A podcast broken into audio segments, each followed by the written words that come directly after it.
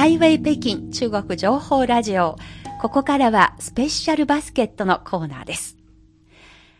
今年は日本の名古屋とゆかりのあるピンポン外交から50年となる年です。1971年の3月、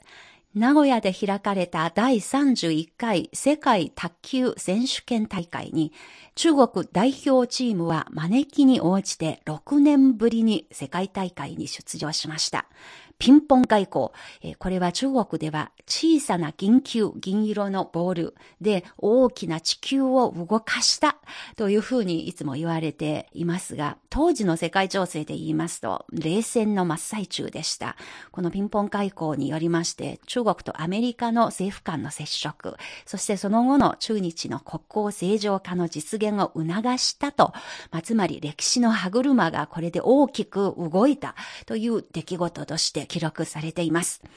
この50年を記念するために7月の5日、昨日ですね、中国中名古屋総領事館の呼びかけによりまして、愛知県日中友好協会、愛知県卓球協会、そして新県文化スポーツクラブの共同主催によるピンポン外交を記念するためのオンライン発表会が開かれました。はい、えー、ピンポン外交の50周年記念と言いますと、えー、今年4月10日、上海の国際卓球連盟博物館と中国卓球博物館で中米ピンポン外交50周年を記念するイベントが開催されましたが、はい、今回は名古屋でも記念行事が行われたんですね。そういうことですね。はい。え総領事館の劉行軍総領事は挨拶の中で、50年前、中国代表を、え名古屋で開かれた第31回世界卓球選手権に招いた日本卓球協会の後藤浩二会長をはじめとした関係者の功績を称えました。ピンポン外交が当時の中米関係とその後の中日国交正常化に果たした重要な役割を振り返りました。劉総領事はまた、歴史を振り返って未来を展望する目的は、初心を忘れずに平和、友好、ウィンウィンのピンポン外交の精神を受け継ぎ、それを発揚させ、両国の国民の相互理解と友情を深めることにあると話しました。ピンポン外交の立役者である後藤浩二さんは、惜しくも翌年の19 1972年に亡くなられました。今回のこのオンライン発表会には、お孫さんにあたる方で、愛知県日中友好協会兼愛知県卓球協会の後藤安幸会長、そして日中友好協会の尾崎理事長、さらに新県文化スポーツクラブの周新県代表ら関係者の皆さんが参加し、それぞれ挨拶しました。はい、えー、半世紀が過ぎ去りましたが、歴史はまだ鮮やかに人々の記憶に残っているようですね。そうですね。はい、ここからは中国中名古屋総領事館の WeChat 公式アカウントに公開された記念映像からの音声をピックアップしてお届けします。1971年の1月、後藤浩二さんと共に訪中した秘書の小田祐介さんの声です。お聞きください。中国が、まあ、日本中をですね、あのー、やんやと喝采が浴びるいろんなことを中国代表団がいたしました。出発前に選手団に習総理が直に今回の日本訪問は友好第一試合第二でいってらっしゃいと。まさにそれを実践したのが中国代表だ中国と日本は一位体制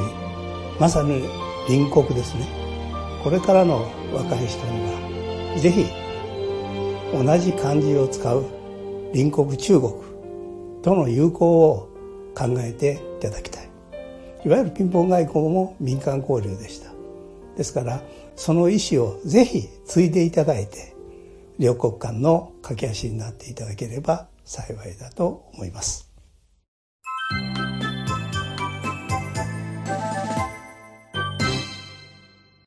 まあやっぱり50年前のことを思い出されながら小田さんが今後の中日の友好に寄せたご期待を聞かせてくださいました。とても重みを感じます。はい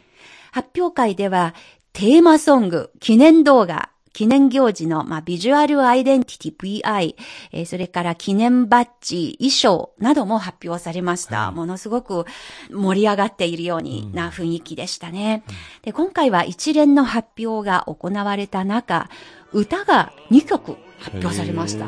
今回の50周年のためにわざわざ作られた、まあ、新曲2曲ですね。はい、ちょっとだけあのお聴きいただきます。まずこちら、ピンパン传友谊。ピンポンで、え伝える友情の絆というタイトルでしょうか、うん、えその触りの部分を少しだけお聞きいただきましょう。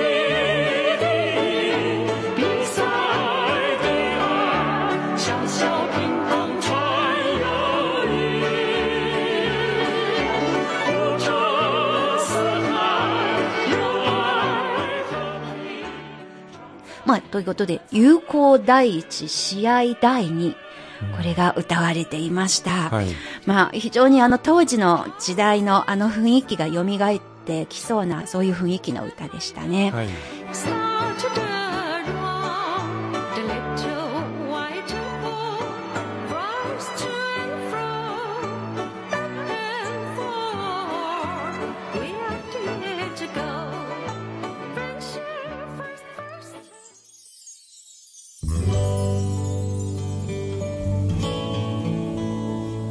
次にご紹介するこちらの曲、なんと若さに満ちている歌です。えー、これは名古屋総領事館の若い会員さんが作詞、そして作曲にも参加しました。えー、日本人ミュージシャンの秋山武久さんが一緒になって曲作った歌なんですね。うん、この秋山さんはジプシークイーンというアジアで活躍されているバンドのあのリーダー役の方で、うん、えー、実は今から15、6年ぐらい前にこの CRI のスタジオでもコンサートを皆さん開いたことがありますね。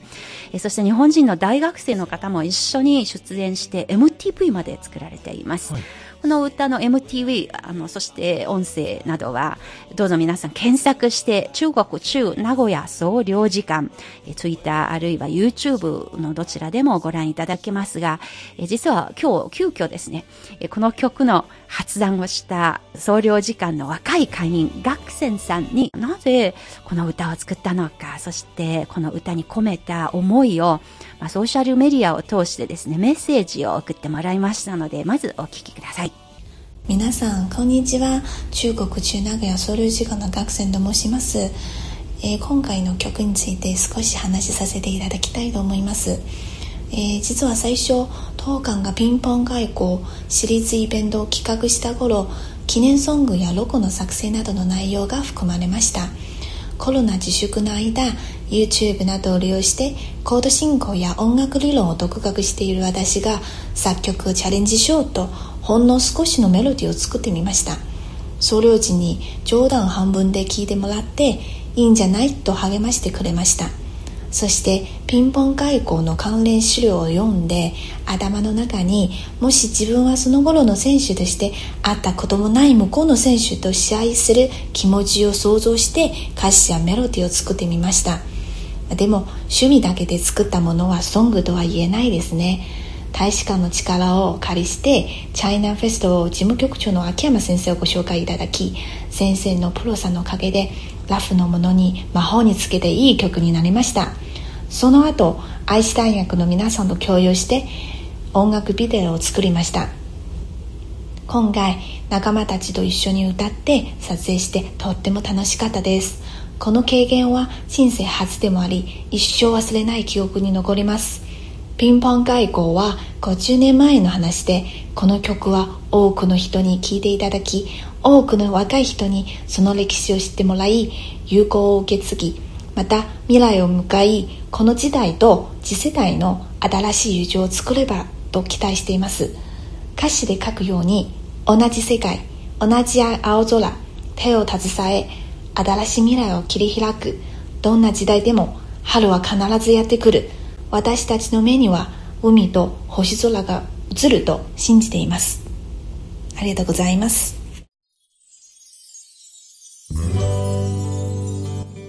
ということで、この歌、歌のタイトルはピンポンからの友情。ピンポン外交50周年を記念するためにわざわざ作られた新曲なんですが、中国と日本の若者たちが一緒になって歌っているこの曲、そして作っ方はなんとですね、若い外交官の学生さんなんですね、うんはい、やっぱりその中に込めているそのピュアな気持ち、私たちもすごく心打たれました。はい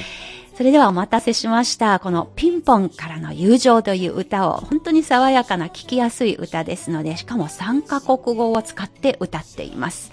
えー、冒頭ではですね、満開の桜を見た1971年のことをまだ覚えているのかしら。各国からのピンポン卓球の選手たちが名古屋に集まった。会ったことがない人たちが目を合わせると、瞳の中に同じ信念が輝いている卓球台を挟み、お互いが分かり合う。心からエールを送る卓球好きな気持ちは不安を吹き払う。本当に生き生きとしたあの本当に透き通ったそういう気持ちが読み取れる、うん、とっても聴きやすい歌です。お聴きください、はい、ピンポンからの友情中日双方の若者が一緒になって歌っている曲です。